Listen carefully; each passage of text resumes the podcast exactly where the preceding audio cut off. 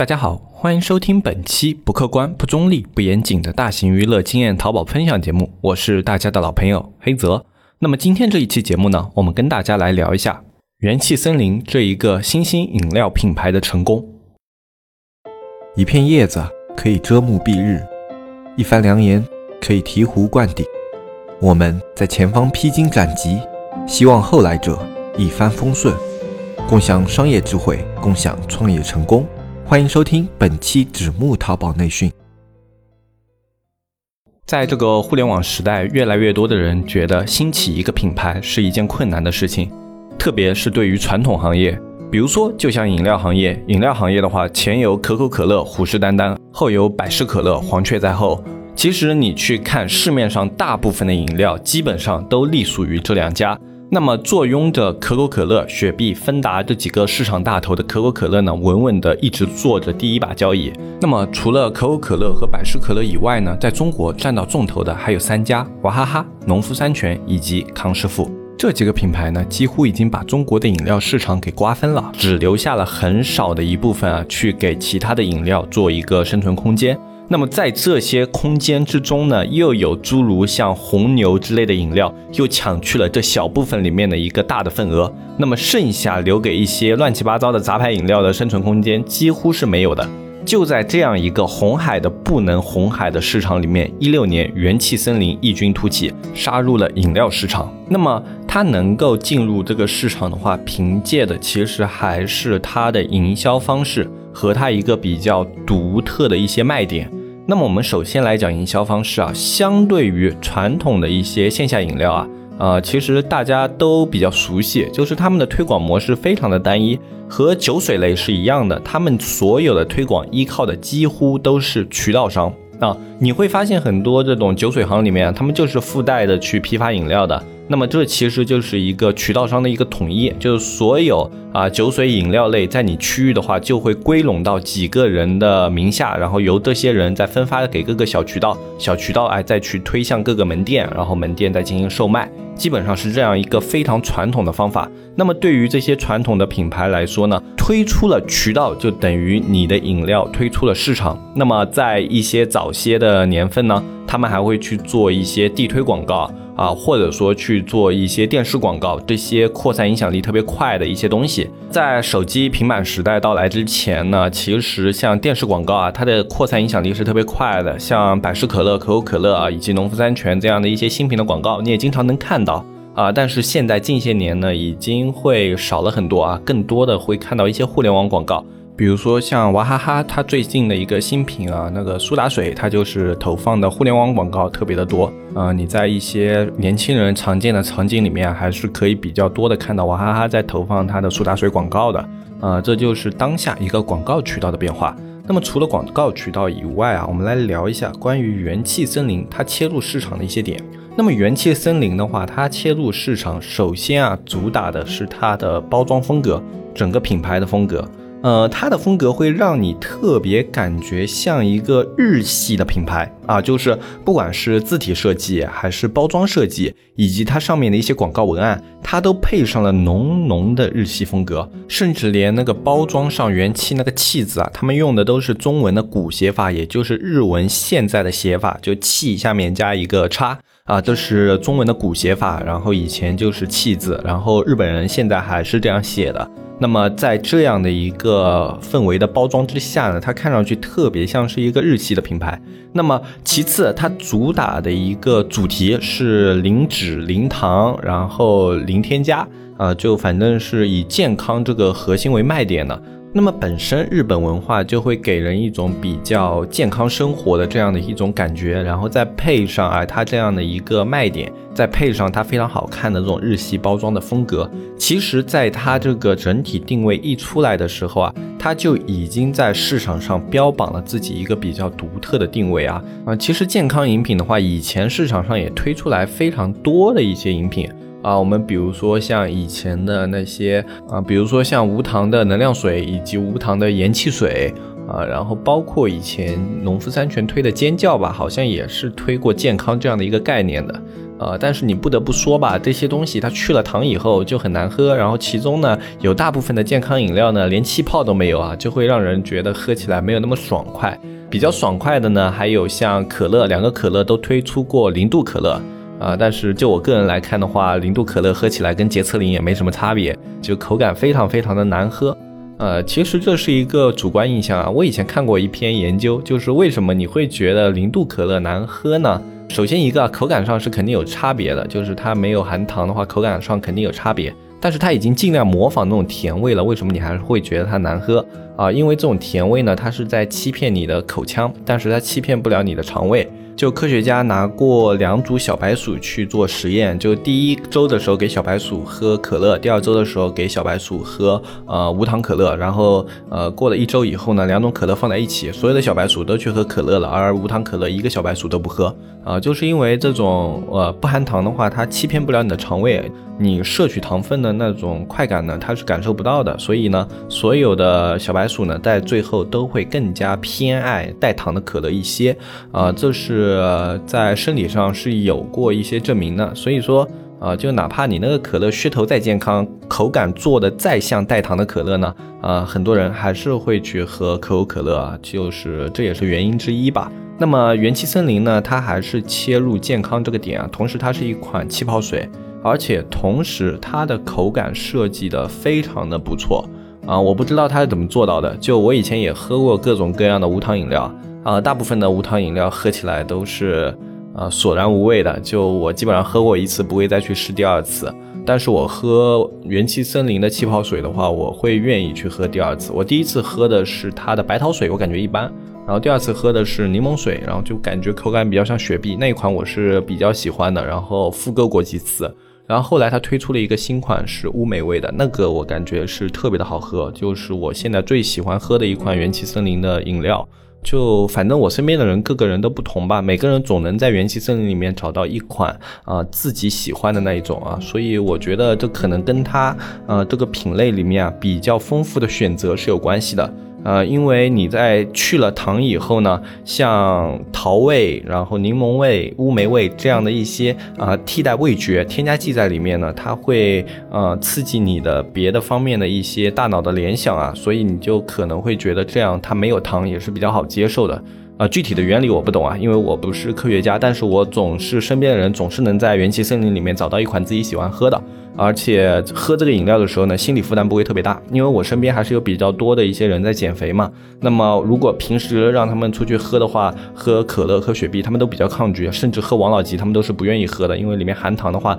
健身教练一定是不建议你平时去摄入这些东西的啊。但是喝元气森林的时候，他们就会比较没有没有负担，甚至有时候喝的比我还多。啊，因为他们会觉得这里面不含糖是比较健康的，跟直接摄入水分也没什么差别。特别是在吃火锅啊，或者说麻辣烫、烤串这样的一些情景里面，啊，你不喝饮料，特别是不喝碳酸饮料的话，你总是会感觉不解腻。那么这时候一杯元气森林对你来说就特别的合适。而且在这种环境下，你去喝一些啊不带糖的气泡水的话，你可以抵消一些负罪感。因为对有的减肥的人来说，吃一顿火锅、吃一顿烤肉是一件非常罪过的事情，对吧？但是啊，这时候如果你再去喝碳酸饮料的话，就感觉是罪上加罪。那么为了抵消这种罪罪过感，很多人都会去选择喝元气森林啊，哪怕他们平时更喜欢喝可口可乐，那么这时候他们也会去喝元气森林啊，就很奇怪的一种心理吧。因为我不需要减肥，我的体重这辈子就没有上过一百三。大部分的时候是在一百二左右徘徊，就整体是偏瘦的，然后最最胖的时候也就一百三，啊，所以这辈子没什么减肥的烦恼，也胖不起来，因为我的生活作息和饮食习惯都是很不好的那种，呃，就喜欢吃夜宵，喜欢吃油炸食品，喜欢吃肉，啊，然后反正也熬夜，反正就是各种会跟肥胖沾边的事情，我基本上都干了，然后就胖不起来，啊，可能跟我的体质也有一定的关系，所以我不是特别能理解，就是。减肥的时候吃火锅，然后喝元气森林来抵消负罪感的这种心态，我问过他们，就我会觉得这种心态比较的神奇。但是人嘛，总归是有口腹之欲的。就你身边的人，可能十个里面九个都喊过要减肥，但是最后能控制自己不去吃火锅、不去吃烤肉的人，肯定是这减肥里面人的少数。啊，那么剩下的大多数还是会去吃会喝，然后啊，减肥和这种呃就是吃东西之间的矛盾心理呢，就会促使他们去更加偏向元气森林这样的饮料。其实这也是他们啊打入市场成功的一个点。之前的话，他们最早去切入市场的方法是比较新潮的。他们除了在呃电商上进行售卖以外呢，他们其实最早去做线下渠道做的没有很强啊。然后他们一开始做的是小红书的推广渠道。呃，就小红书上好像当时还请了个代言人啊，那个人我不认识啊，我不是很熟啊。然后请了代言人，然后就是主打健康方面的。然后当时小红书本身的受众群体女性特别的多，然后减肥的女性呢又占女性里面的大多数，然后这个饮料当时就一下子受到了特别红的吹捧。啊，因为对于很多坚持减肥的人来说，可能很多年都是没有喝碳酸饮料了。那么这一款能够喝的碳酸饮料，简直就是他们的福音，而且味道也非常的不错，而且还是这种日系风格的，就是喝起来的话啊，有时候还会发个朋友圈，然后发个小红书啊，去做一下这种软推广。都是自愿的，因为会觉得自己这种健康的生活方式值得宣传嘛，这也是去减肥的人的一种心态啊。你经常可以看到他们撸铁啊，去做瑜伽的这样的照片啊，其实都是他们这种愿意去展示自己健康生活的一种心态，是特别常见的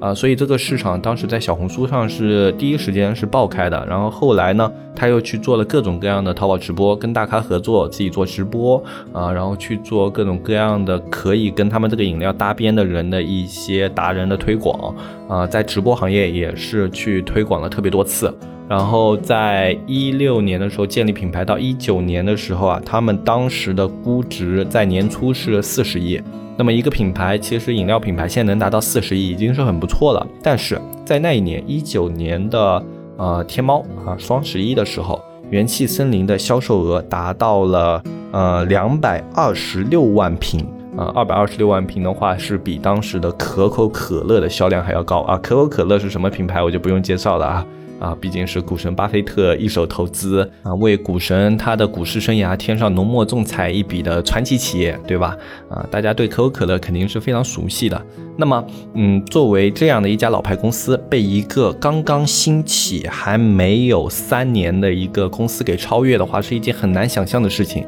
而正是这样的一个成绩，让元气森林在随后又拿到了多笔融资。今年元气森林的融资，呃，估值已经到达了二十亿美元，也就是相当于一百四十亿元人民币。这么高的一个估值，对于一家刚刚成立四年的饮料公司来说是非常非常难得的。呃，同期可以对标的一些品牌的话，你可以对标一下战马，就这个之前王思聪也投过。呃，这个品牌的话，其实它是跟元气森林几乎同一时间推向市场的，而且在推向市场的过程之中呢，呃，它还有过一些特别好的资源，比如说像当下最火的一个英雄联盟这个直播的官方合作，啊，就这些比较好的资源，它都是拿到的。其实这个饮料它的展现量是特别大的，但是至今呢，它的市场打开量感觉有限，啊，不像它预计的感觉那么好。呃，对比元气森林这样的一个成绩的话，那更加是差得远了。呃，所以说元气森林这样的一个成功的话，它是呃有着诸多因素在里面的，它的各种各样的一些产品理念、健康生活以及它去推广的落地的一些方式啊，都是啊值得我们去思考一下的。其实像元气森林的成功的话，现在也有很多的一些品牌在进行复刻，但是因为已经有元气森林珠玉在前了，那么后面起来的这些品牌呢，哪怕做的再类似，都会有一种山寨的感觉。因为元气森林这个品牌虽然知名度还没有可口可乐这么高，但是在年轻一代心里啊，已经是有了印象在里面了。那么有了印象以后呢，后面的品牌就很容易被打上盗版或者模仿的一个标签啊。那么像现在呢，还有一个叫复兴国货啊，就是现在很多那种老牌的一些国货品牌啊，也在做这种复兴的热潮。他们在通过直播啊啊，包括一些这种唤醒儿时的记忆啊这样的一些方法呢，然后去重新找回自己的一些市场份额。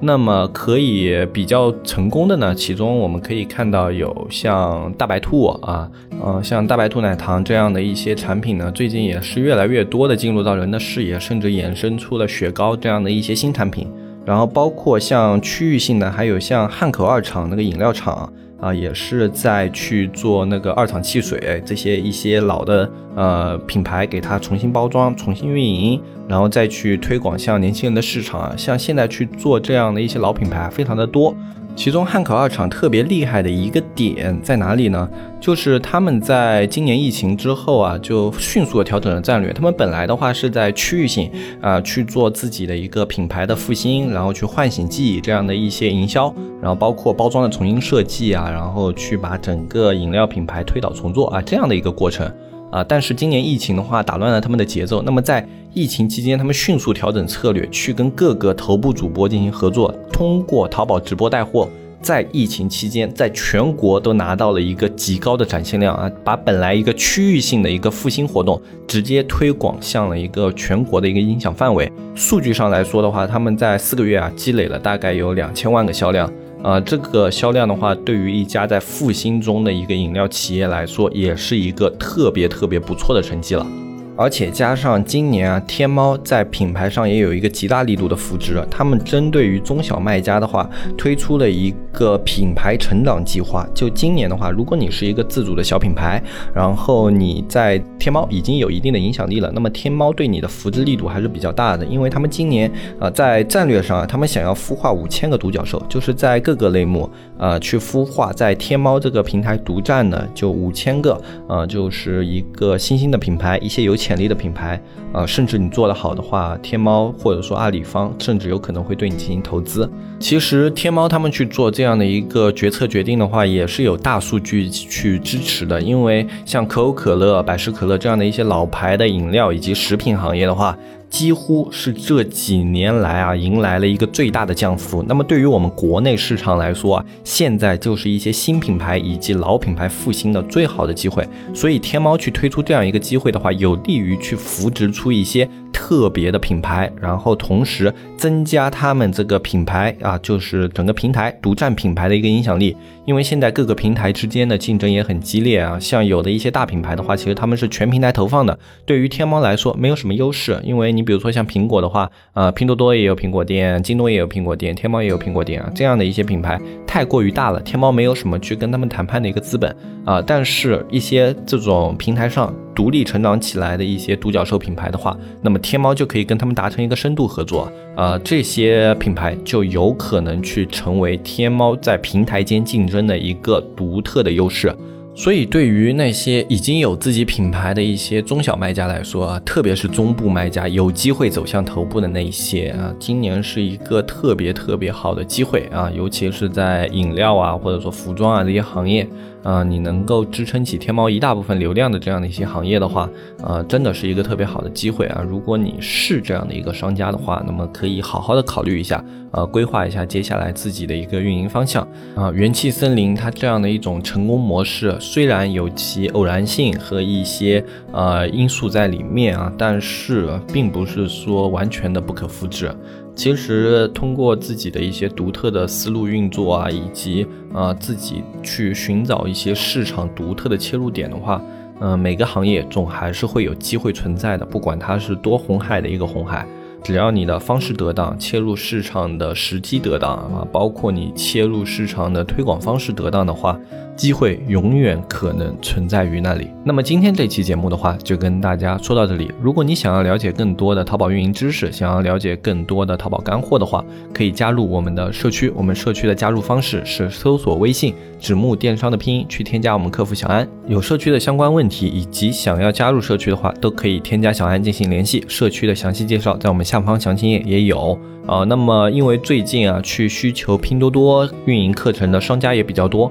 我们接下来的话每个月也会更新一定的拼多多的内容，去呃帮助那些转战拼多多的商家更好的认识这个平台。这一期内容就说到这里，我是黑泽，我们下期节目再见，拜拜拜拜拜。